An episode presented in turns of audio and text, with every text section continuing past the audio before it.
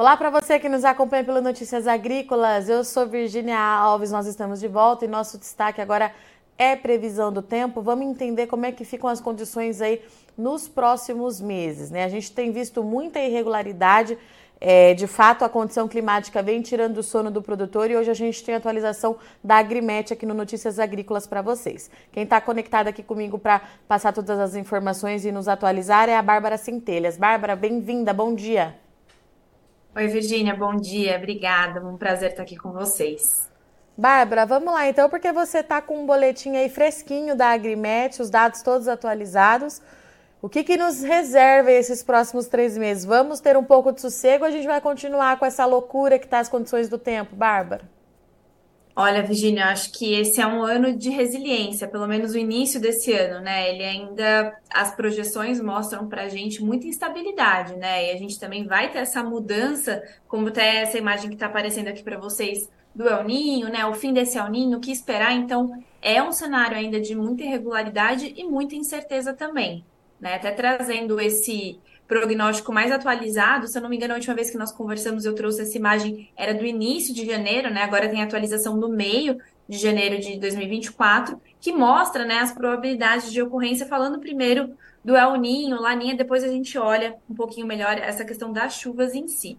Né? Então a gente vê que esse prognóstico ele continua consistente com o que estava sendo previsto nos últimos meses, nas últimas atualizações. Nós estamos caminhando para o fim desse El Ninho, então muito provavelmente esse El Ninho já atingiu seu pico, né, em termos de anomalia da temperatura da superfície do mar ali no Pacífico Equatorial, e a partir de agora a tendência é ele resfriando aos poucos, né? Ainda prevalece uma condição de, de El Ninho em fevereiro, março, com probabilidades elevadas, mas a partir de abril o cenário muda. Já começa a aparecer uma condição de neutralidade, ainda numa probabilidade baixa, mas a gente tem uma redução bem drástica, né, de uma, numa probabilidade aqui de El Ninho que estava superior a 95%, agora está levemente superior a 70%, e quando a gente olha maio, maio já prevalece uma condição de neutralidade e nós discutimos isso né, nas últimas Sim. vezes, essa transição rápida para a laninha continua apontando. Então, os modelos mostram que esse primeiro semestre de 2024 ficamos nessa transição é o ninho neutralidade, mas que muito provavelmente a partir de agosto já começa a se configurar uma laninha e a grande incerteza é como essa laninha vai se comportar. Né? Assim como é o ninho varia de acordo com o que está acontecendo com os fenômenos climáticos, a laninha também. Então, vamos ficar de olho na laninha, é uma possibilidade. A gente sabe o que isso significa, né? Já discutimos isso Sim. também. Mas agora é entender como que ela vai se comportar, né? Mais para frente. Mas até chegar lá, tem muita água para rolar também, né, Virgínia? Então, acho que a gente precisa olhar também os prognósticos daqui para frente, mas ter isso em mente, ter em mente que muito provavelmente essa transição ela vai ocorrer e que ela não é muito típica também, né? Nos últimos 20 anos, se eu não me engano, eu acabei não trazendo essa informação aqui, mas essa transição rápida do El Ninho para Laninha ocorreu apenas duas vezes, né? Essa seria a terceira vez. Então é algo para a gente ficar de olho, tá? Tá, e Bárbara, você falou uma frase aí, muita água vai rolar, mas vai rolar mesmo? Tem muita água para rolar, mas não sei se de é, fato então. vai, né? Foi uma expressão um pouco infeliz nesses tempos, mas, mas aí a gente entra nessa parte aqui, né, da projeção Sim. da chuva. A gente tem as atualizações, né, tanto do INMET, o Instituto Nacional de Meteorologia, quanto do IRI, da Universidade de Colômbia, lá nos Estados Unidos. Eu sempre gosto de trazer essas duas comparações, né, no mínimo duas. É a atualização agora de janeiro para o trimestre fevereiro, março, abril. Vocês olhem que também aqui, né, fevereiro, março, abril, é, para o IRI também. Então, o que, que, a gente consegue ver primeiro olhando o INMET? O INMET vinha de prognósticos, se você for lembrar, Virgínia, muito otimista, né? E ele errou bastante nos últimos tempos onde trazia chuvas acima do normal para grande parte do Brasil, principalmente centro-oeste, sudeste, e isso não veio acontecendo, né? Desde Sim. novembro, a gente tem tido anomalias negativas da chuva em grande parte da região, apesar né, de ter tido chuvas muito isoladas, muito irregulares. Algumas regiões, de fato, performaram, tiveram volumes significativos, mas de maneira geral tem sido um cenário desafiador. Agora, a atualização do trimestre fevereiro, março, abril reflete um pouco mais isso. Os modelos atualizaram e mostram que esse cenário de irregularidade tende a persistir durante esse trimestre, fevereiro, março, abril. Então, se a gente for olhar, é, o sul, né? Vamos começar aqui pelo sul do país. ele predomina um cenário de anomalias possivelmente positivas, oscilando aqui de 10 milímetros, em algumas regiões podendo chegar a 100, 200 milímetros acima do que já é a média para a região. Mas você vê que dentro do estado tem variabilidade. Tem regiões que ficam abaixo do normal, levemente abaixo, aqui ficando de menos 10 a menos 50 milímetros. Regiões, né, como o extremo oeste do estado do Rio Grande do Sul ficando dentro da normalidade. E conforme a gente avança, né, olha, Santa Catarina também tem esse cenário. Paraná já fica um pouco mais positivo, predominando anomalias positivas, assim como o sul do estado de São Paulo. Né, mas conforme a gente avança para o centro-oeste, essa irregularidade aumenta, né, e para o Sudeste como um todo, e as anomalias negativas da chuva começam a ficar mais intensas, né? Então, com destaque aqui para o Triângulo Mineiro, para Goiás, para parte, né, do, do Mato Grosso. Mato Grosso tem duas intensidades muito muito fortes surgindo, né? Algumas regiões com anomalias aí de menos 50, menos 200 milímetros nos próximos três meses, que são meses ainda chuvosos, né, na região, e regiões muito próximas, como é o caso aqui da do, da região mais leste, né, do, do Mato Grosso, ficando com anomalias de 100 a 200 milímetros acima da média. Então, muita irregularidade. A gente observa essa irregularidade com menos intensidade, mas também em Goiás, Tocantins, o Pará também, né, olhando fronteira aqui agrícola, também com um cenário muito irregular. E quando a gente olha o Nordeste, o Nordeste tem um padrão um pouco mais claro de chuvas abaixo do normal. Então, é um cenário desafiador, né? Quando a gente olha muita irregularidade, é, a gente fica muito na mão dos fenômenos a microclimáticos, né? Que a gente não consegue prever com tanta antecedência, e aí é o que eu sempre falo, a gente precisa usar da, da previsão do tempo, da ferramenta da previsão do tempo para acompanhar e ser muito ágil na tomada de decisão. Em contrapartida, quando a gente olha o modelo do IRI, né, da Universidade de Colômbia, ele traz um cenário de menor irregularidade, mas também não é um cenário tão positivo. Óbvio, né, que aqui o que está em branco no mapa, ele mostra chuvas dentro do normal. Então, o que a gente sabe para Mato Grosso do Sul, São Paulo, Goiás, Minas, é, são valores elevados, né? São bons valores de chuva dentro da normalidade, é o que é esperado para essa época do ano mas algumas regiões oscilam e têm probabilidade de ter chuva abaixo da média, como é o destaque aqui para o Paraná, né? Então, bem distinto do que o INMET. O INMET predomina condições de anomalias positivas para o Paraná, enquanto o IRIS já mostra um cenário predominante ou de dentro da normalidade ou até abaixo. Parte de Santa Catarina, Mato Grosso, né, volta aqui a ser uma região de atenção com anomalias, probabilidades mais intensas de, de anomalia negativa, de ficar com chuvas abaixo do normal. Novamente, destaque para o Pará e parte do Nordeste. Né? Aqui, no modelo do IRI, a Bahia acaba sendo um pouco mais menos prejudicada, né, com chuvas dentro da normalidade, enquanto que no INMET é, traz aqui cenários negativos. Ou seja, a gente tem muita irregularidade no modelo do INMET e também muita disparidade entre modelos. Né? Então, isso é algo que a gente já vem vendo há um tempo, né? Que os modelos não não congruem, né? Eles não, não se assemelham, a gente não consegue tirar um consenso de forma muito fácil. E isso persiste para o semestre fevereiro, março, abril. Então, com certeza, vamos ter aí irregularidades e dificuldade de projeções a longo prazo, tá? Esse é o cenário ainda que é desafiador, a gente sabe muito bem, né? Pensando ali em como vai avançar a colheita da soja, a questão do, do início da segunda safra também, né? Nessas regiões que podem ter anomalias negativas, pode ser muito prejudicada quando a gente fala do setor da cana, vis, visando já quebras de safra para início e fim, né, início e fim da safra, café também, né, sofrendo com déficit hídrico em boa parte de Minas Gerais. Então, de fato, é um cenário desafiador em termos de chuva, tá?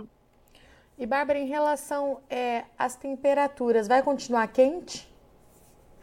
Vai. Aqui fica claro para a gente. Ah. Da, toda a dificuldade que nós tem, temos com, pre, com com precipitação não acontece com a temperatura. Isso a gente já vem observando também. Então, de fato, a gente tem uma condição de temperaturas acima da média prevalecendo em fevereiro, março, abril, com algumas regiões muito pontuais tendo anomalias menos intensas ou ficando dentro da normalidade, mas você vê que é muito exceção esse cenário. O cenário mais generalizado é de temperaturas acima da média, um destaque aqui no modelo do Instituto Nacional de Meteorologia para Mato Grosso do Sul, principalmente, que pode ter aqui variações de um grau e meio a dois, né, principalmente centro-sul do Mato Grosso do Sul, o noroeste do, do Mato Grosso também, algumas regiões aqui no Nordeste, mas no sertão, é, de fato a gente consegue ver é, anomalias mais intensas. Mas, no geral, isso prevalece. E quando a gente olha o modelo do IRI, né, que ele é um pouco diferente porque ele não mostra a variação em graus, mas sim em termos de probabilidade, então em porcentagem, mas nós vemos isso também, que a probabilidade predominante oscila em termos de porcentagem, mas predomina cenários de temperaturas acima da média também, principalmente no centro-norte do país, pegando alguns estados no Nordeste, com probabilidades maiores, tá? Então a gente continua nesse cenário que acaba sendo crítico porque já tem poucas chuvas, as chuvas irregulares e temperaturas muito elevadas, isso prejudica o balanço hídrico, né? Acelera a evapotranspiração. Então acaba sendo um cenário mais desafiador, é mais um agravante aí para as culturas que estão em campo. Bárbara, então, assim, de modo geral, o recado que a gente tem para o produtor hoje é que essa insta instabilidade e essas dificuldades que nós estamos vendo é, vão continuar e a previsão do tempo vai continuar sendo o maior aliado. É, vamos ter que monitorar Sim. dia a dia, é isso? Dia a dia e entendendo como que, que os sistemas vão, vão se configurar. Né? nós temos aí, por exemplo, as ACAS, que atuou no início do ano, né, de dezembro para janeiro, agora voltou a ter uma segunda ACAS que está perdendo intensidade a partir de hoje, inclusive, trouxe alguma umidade, mas mesmo assim, a previsão trazia chuvas bem distribuídas para o centro-oeste. E se a gente for olhar observado, teve algumas regiões no Mato Grosso que ainda não choveu o suficiente, o balanço continua um pouco crítico. Então é isso, é entender como que esses sistemas vão se configurar, olhar a previsão a curto prazo, entender é, se a gente vai ter frentes frias entrando, atingindo o sudeste, melhorando as condições de disponibilidade de água aqui no Sudeste também. Então, é muito caso a caso e muito regional, né? Nós sabemos que algumas regiões, por exemplo, o Sul, ele sofre muito mais com essa instabilidade dos sistemas que atuam. Né? Ele é muito mais sensível a isso, tem muitos sistemas que atuam em relação ao Sul. O Centro-Oeste fica muito dependendo da formação do corredor de umidade das acas. Então, é isso que nós temos que estar de olho o, no, o Nordeste, é, dependendo da zona de convergência intertropical. Então, começar a olhar esses fenômenos, acompanhar, e isso acontece olhando a previsão do tempo, né? A previsão numérica, inclusive, Virginia, se você me permite compartilhar aqui com você. Claro. Vocês estão vendo aqui a minha tela do IMET, do Cosmo? Sim, estamos sim.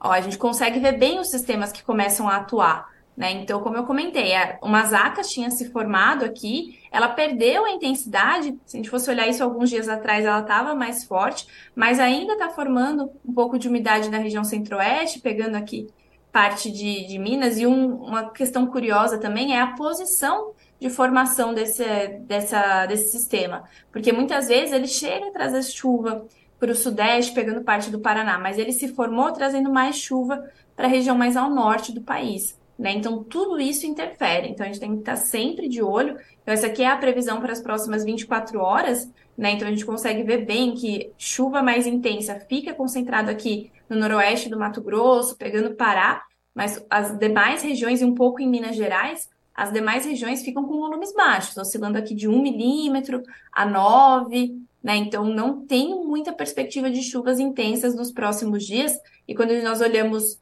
sul, principalmente né, Rio Grande do Sul, Santa Catarina e Paraná, a, a porção mais litoral ainda tem uma umidade chegando, mas os, a região central, né, onde se concentra grande parte da agricultura, fica em condições de seca nas próximas 24 horas, assim como grande parte do Nordeste. É, principalmente Bahia, né, oeste baiano podendo, é, leste, é oeste, desculpa, o oeste baiano podendo pegar um pouquinho de chuva, mas volumes bem baixos, e os demais estados aqui em branco também sem chuvas previstas nas próximas 24 horas. Se a gente olhar as próximas 48, melhora um pouco, né? A gente tem aqui um pouco mais de umidade chegando no centro-oeste, mas olha Mato Grosso do Sul. Mato Grosso do Sul continua prejudicado aqui sem chuvas nas próximas 48 horas. São Paulo começa a ter um pouco mais de umidade, assim como o sul de Minas, Triângulo Mineiro, Goiás. Então, é isso, e acompanhando dia a dia, né? Olhar sempre mais de uma fonte de previsão, como nós fizemos na última vez que nós conversamos, né? Olhamos o INDE, que compara modelos, olhamos aqui o INMET e olhar cada região caso a caso, tá? Vai ser difícil a gente olhar um prognóstico a longo prazo e falar, é isso que vai acontecer pro estado. Já é difícil em termos de condições climáticas dentro da normalidade, Sim. porque essa variabilidade ela é inerente das condições climáticas aqui no Brasil. E um ano como esse fica mais desafiador ainda, tá? Perfeito. Bárbara, eu vou fazer umas perguntas aqui que tem uns interna alguns internautas aqui com a gente. Legal. É, o José Mendes, ele está dizendo que parou de chover em Ibitiara, no centro da Bahia. É, vamos dar uma olhada aqui. Acho que é esse o nome. Ibitiara. Aí ele quer saber Feira se vai Santana, voltar a né? chover. Né? Vamos ver aqui. Legal quando o pessoal passa para a gente a localidade, a gente consegue olhar aquele comparativo dos Sim. modelos, né? Então, Ibitiara está aqui, ó, bem, ele está dentro da macro-região de Feira do Santana. Se a gente pedir para comparar os modelos, eu gosto muito dessa, desse prognóstico, mas olha o cenário, a chuva é a última linha aqui, tá? Tá. Se tivesse chuva, teria algum o valor escrito. E olha para todos os modelos, Nada. o americano, o europeu, o alemão e o suíço, se eu não me engano. Para os próximos dias, a gente não tem chuva vindo. Essa chuva começa a aparecer por volta do dia 6, mas ainda assim, ó, volumes muito baixos, não somam nenhum milímetro aqui. É, começa a aparecer um volume um pouco melhor a partir do dia 8, dia 9. Tá? Então, para os próximos dias, é um consenso entre mais de, se a gente for olhar também o do INMET, né, que é o Cosmo, mais de quatro modelos sem chuvas significativas aí para os próximos dias na região de Ibitira, tá? Ibitiara. Vamos continuar na Bahia, então, Bárbara, porque o Rodrigo Carvalho está perguntando de Brumado. Brumado? Isso. Brumado, muito parecido com, com Ibitiara. A gente não tem nos próximos dias ó, nenhum modelo apontando para chuva. Começa a aparecer alguma chuva aqui pelo modelo europeu no dia 3, né? Até um pouco antes ali em relação à Ibitiara. E aí, conforme nós avançamos, né, alguns modelos vão mais para frente, começa a voltar essa chuva no dia 5, 6, mas olha os volumes, muito baixos, não somam nem 5 milímetros. Então, tem alguma previsão, mas pouquíssimo significativa essa chuva. Tá? Até o final da nossa previsão, ó, nenhum volume acima de 1 milímetro. Aqui chega a 1,3, né? Aqui, se a gente somar, vai dar aí 3 milímetros, 4 milímetros. Então, sem prognósticos de chuva para os próximos dias aí, até o modelo do GFS, do SMWF, que vai até o dia 9, né, uhum. na sexta-feira pré-carnaval, ainda sem, sem nenhuma condição intensa de chuva, tá? E o Gê está perguntando como é que fica a previsão de chuva no mês de fevereiro para a cidade de Alto de Jequitibá, é no interior de Minas Gerais. Zona da Mata, ele disse. Vamos ver aqui.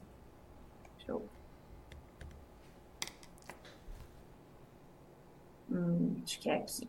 Que é outro ali no Espírito Santo. Vamos ver. Eu acho que é essa região aqui, né? Se não for, ele corrige a gente. Sim. Vamos olhar aqui, comparar os modelos. Ter um mês de fevereiro fica um pouco mais difícil, né? Porque aqui as previsões, principalmente quando nós falamos de previsão do tempo, é difícil a gente ter uma projeção a longo prazo.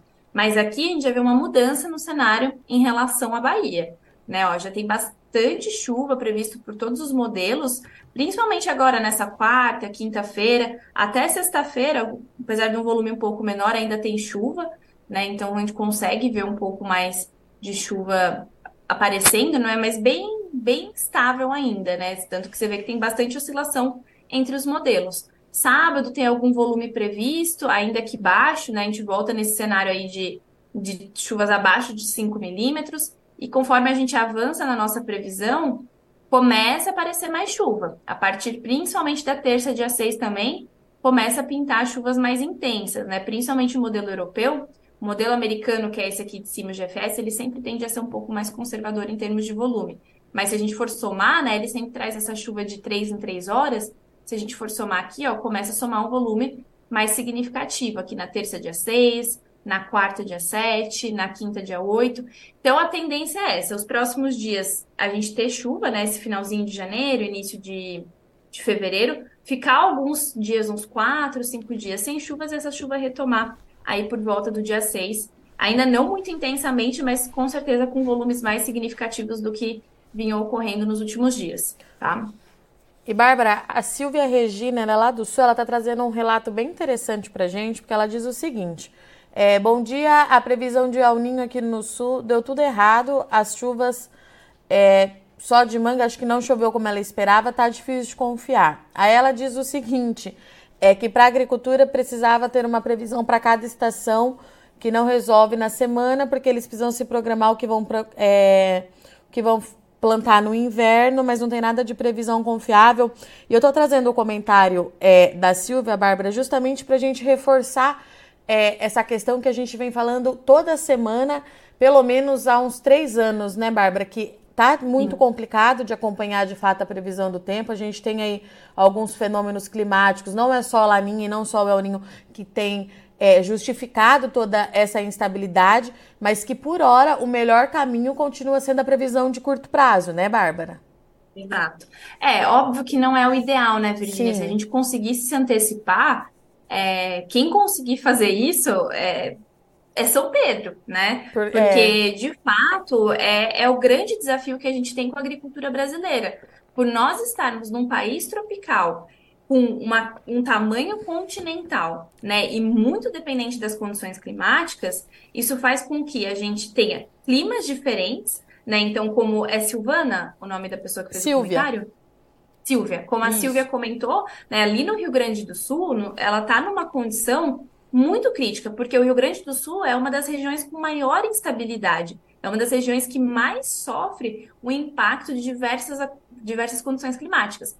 Tanto que é uma região que chove, teoricamente, o ano todo, né? A gente não tem um padrão de seca muito bem definido, como a gente olha no centro-oeste, porque o centro-oeste tem uma influência menor. Ele tem menos influência do El Ninho, menos, menos influência se esse El Ninho virar laninha. Ele fica muito dependente da formação desse corredor de umidade e de algum outro avanço de frente fria, alguma área de baixa pressão, mas é mais estável. O sul tem muita instabilidade e tudo que acontece é muito intenso, né? A laninha às vezes traz uma seca muito intensa, é, o El Ninho traz muita chuva, tem muita gente no Rio Grande do Sul que sofreu com muita chuva e algumas regiões que acabaram não pegando essa condição, né? Eu não sei qual é a localização que ela fica, Sim. não sei se ela comentou. Não, ela não falou. É, mas é muito instável. O Rio Grande do Sul é uma região muito complexa e, como você falou, né, Virginia, não é só o El Ninho que atua. Sim. São diversas condições. Acho que numa das últimas conversas que nós tivemos, a gente mostrou como, por exemplo, a temperatura do Atlântico Sul impacta também as frentes frias. Muitas vezes, é, como essa temperatura estava ainda muito fria, né? O Atlântico Sul estava muito com, com, temperaturas abaixo da média, faz, formava as frentes frias, mas essas frentes não conseguiam avançar. Talvez se a localização da Silva for mais ao oeste do estado, ela não tenha recebido tanto essas chuvas como, por exemplo, a região ali da capital, né, do estado que sofreu muita água por muitos meses Sim. seguidos. Então, a instabilidade é algo muito grande, assim, e, e não é porque as empresas não sabem fazer previsão, é porque é realmente muito difícil. Tanto que aqui a gente traz é, modelos de muitos países, né, que você vê que divergem Sim. entre si, não conseguem captar isso a longo prazo também, é um grande desafio. Eu, eu queria muito poder trazer uma previsão confiável para o inverno, por exemplo, para a gente ter uma ideia do que de fato vai acontecer com o inverno, diminuir é o risco, né, dos Sim. produtores, as incertezas, mas isso é uma realidade. Hoje a gente ainda não tem um avanço tecnológico que consiga captar toda essa complexidade do clima no Brasil. Né? E olha que a gente já avançou muito, né? Então, é, eu compartilho dessa frustração da Silvia e também Acho não consigo trazer nós, uma né? solução, é... né? Bom, mas vamos é em frente então. Ó. O Rogério Almeida ele está perguntando sobre a região de Cândido Mota, São Paulo. Não. Cândido Mota, próximo aqui a Assis. Vamos lá, São Paulo foi, foi uma região que sofreu bastante, né? Sim. Então, olhando a previsão do tempo, a gente tem chuvas, tá? Esses próximos dias pode ter uma chuva ou outra, não tão significativa. Alguns modelos, como aqui o alemão, traz uma chuva para amanhã, né? Quinta-feira, dia 1 Também o modelo suíço mostra essa chuva. Conforme nós avançamos, aparentemente começam a ter volumes um pouco mais significativos. Aqui no domingo né, de sábado para domingo, no dia 4, depois aqui no dia 6. Vocês veem que dia 6 traz bastante chuva aí para diversas regiões que nós, nós olhamos. Então, a gente consegue ver alguma previsão de chuva, mas ainda assim volumes baixos, tá? Pensando aqui em São Paulo, na época do ano que nós estamos, ainda são chuvas abaixo da média. Tá? Pode ter alguma coisa acontecendo, mas não é também o dia inteiro com chuvas, né? Vocês veem que aparece mais aqui no início, final da tarde, sempre aparecendo mais chuva nesse período aqui das, das 15 às 18 horas, né? Isso acontecendo no dia 4, depois aqui no dia 5, depois no dia 6. Então, aquela chuva de fim de dia, que a gente chama de chuva de verão, né? Mas ainda assim, volumes baixos, tá? A gente não tem uma projeção de chuvas tão intensas. Se a gente for olhar até aqui o, o prognóstico do, do INMET, para o dia 2, ó, ele traz mais chuva aqui para o estado de São Paulo, mais próximo da região aqui, mais a, a leste do estado, né? Pegando mais região metropolitana de São Paulo, litoral. Mas a região aqui de Cândido Mota, CIS, ainda é um volume muito baixo. Né? Se a gente continuar avançando aqui na nossa previsão, ó, aí começa ali a região da Alta Mogiana, começa a avançar para o noroeste, mas a região de Cândido Mota ainda com volumes baixos de chuva. Vou pegar aqui para o dia 4 também, né? Então você vê que é uma região aí que não está sendo favorecida com chuvas acima da média ou com volume significativo, né? Ainda fica aqui numa faixa, essa faixa azul, que mostra um volume bem baixo de chuvas, tá? Vou pegar só mais uma, uma projeção aqui, que mostra que a partir do dia 6, ó, dia 6, começa a aparecer um pouco mais de chuva aqui nessa região, podendo ter um volume um pouquinho mais significativo, que é o que a gente estava observando aqui no, no Wind, tá? Perfeito. E tem um produtor aqui de Cláudia, é, Mato Grosso, perguntando se vai ter chuva nos próximos dias, porque ele está prevendo começar a colheita no próximo final de semana. Boa, é isso, né? Alguns lugares precisando é... e outras a chuva cesse, né, para conseguir colher. Então vamos olhar aqui. Bom, tem chuva. Ali para o Mato Grosso tem. A gente tem bastante chuva ocorrendo aqui a partir de, de amanhã, né, no dia primeiro, e olha, todos os modelos apontando aí para volumes bem significativos. Então, muito provavelmente agora, né, quinta, sexta, tem volumes mais elevados. Vamos até olhar aqui o modelo do SMWF, que é um modelo que eu gosto bastante. Isso se estende para dia 3, dia 4. Então, os volumes eles vão acontecer né? Talvez não tão intensamente, mas a gente ainda tem chuva prevista aí pelos próximos dias, tá? Então, se a gente pegar aqui dia 6, o dia 6 é um dia que tem bastante chuva prevista é, durante o dia todo, né? Então, você vê que vai somando aqui 5 milímetros, 7, 13, 7 cada 3 horas. Aí dá uma trégua aqui no dia 7, dia 8, mas no final do dia do dia 8 também começa a chover de novo. Então, aqui é aproveitar a janela, né? A gente tem que olhar também como que tá a questão de nebulosidade, se abre alguma janela de sol também, né? Isso pode interferir na operação, se não for um dia extremamente nublado, aquele dia que fica aquela umidade estranha, é, talvez consiga abrir dentro do dia alguma janela, mas tem previsão de chuva, tá? Todos os modelos mostram isso para nós, não só o SMWF, que eu foquei aqui, né? E se a gente for olhar também, deixa eu ver aqui no mapa, aonde é perto de Sinop, né? Se eu não me engano, isso é perto de Sinop, se a gente for pegar aqui no mapa, ó, a gente vê essa umidade acontecendo ao longo aqui dos próximos dias. Então, vai ser um desafio, porque a chuva engatou aí, pelo menos nas próximas horas, né? 24, 48, 72 horas, a gente ainda tem bastante chuva aí prevista, a umidade ainda está predominando no centro-oeste como um todo, tá? tá? Pelo menos no Mato Grosso que no dia 4 também bastante chuva. Perfeito. E o Marcos ele pergunta para a região da Barra do Ouro, é, Tocantins, para os próximos dias, Bárbara. Vamos lá. Barra do Ouro.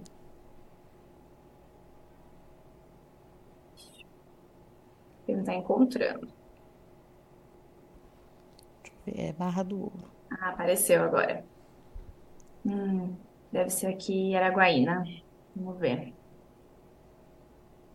Tocantins. Ah, é, tá certo. Beleza, vamos ver aqui.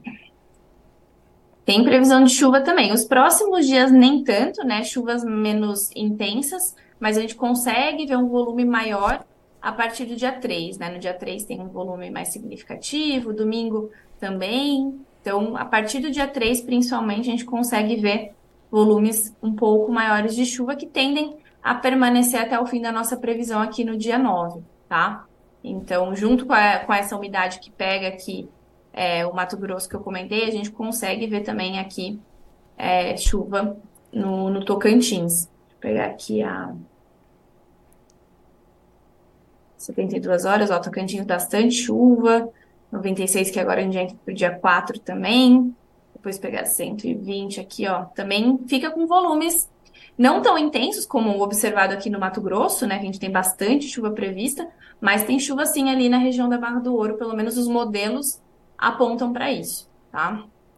E o Adão Batista está perguntando de Rio Brilhante, Mato Grosso do Sul.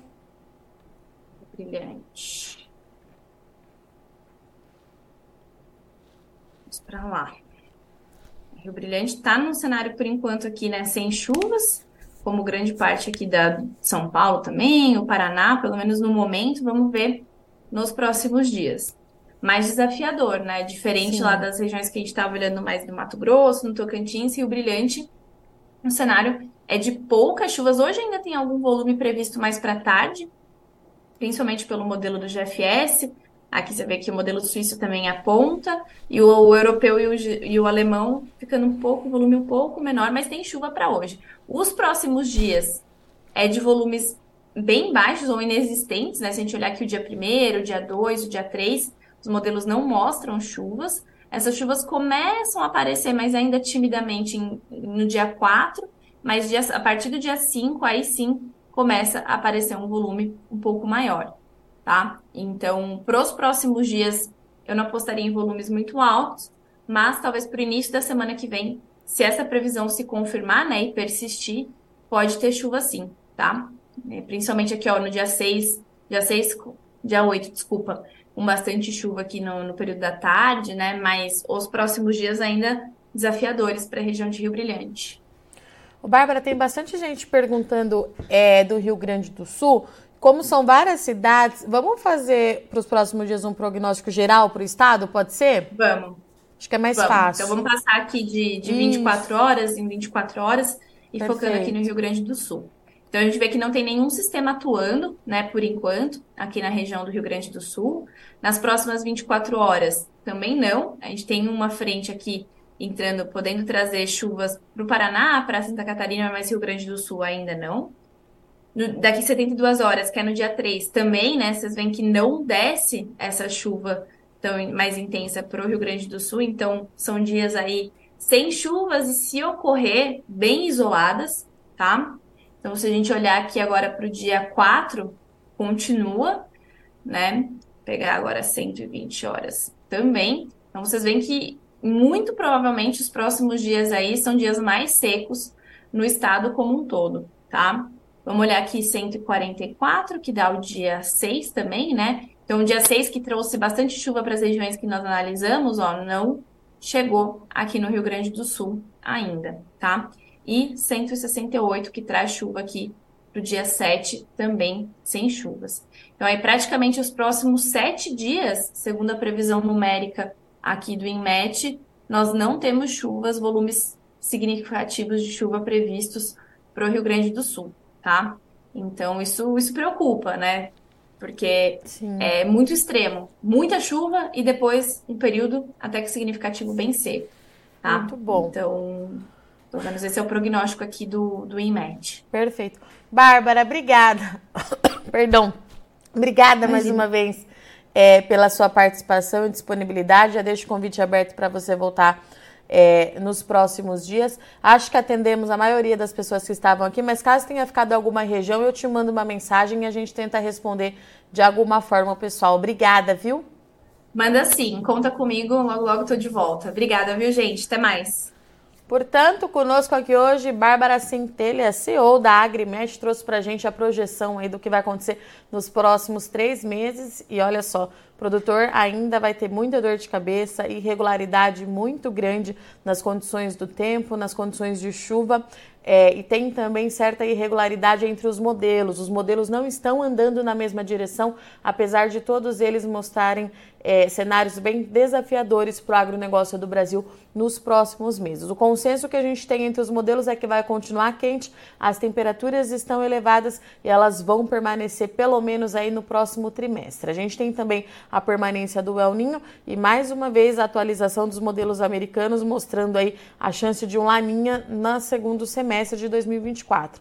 Claro que ainda está muito cedo, a gente precisa monitorar, a gente precisa de cinco meses pelo menos seguidos de anomalias para a gente confirmar a chegada de um novo fenômeno climático, mas é uma situação que não acontece há mais de 20 anos, um retorno de um laninha de forma tão repentina como aconteceu. Vamos lembrar que até o ano passado nós estávamos sob influência de um laninha, três anos com laninha em atuação, alterando o regime de chuvas aqui no Brasil. Estamos agora num período de El Ninho, vamos ter uma fase rápida é, de transição para neutralidade. Já no segundo semestre a gente pode ter alteração no regime de chuvas de novo por conta do Laninha e a gente já sabe quais são os impactos que isso pode trazer: redução de chuva no centro-sul do Brasil e o excesso de água na outra parte do país. Mas tudo isso ainda está muito cedo, a gente precisa monitorar, por isso que a Bárbara vem aqui mensalmente atualizar os dados dos modelos para a gente tentar ajudar o máximo que der na tomada de decisão. Tá de fato muito complexo acompanhar a previsão do tempo e previsão climática,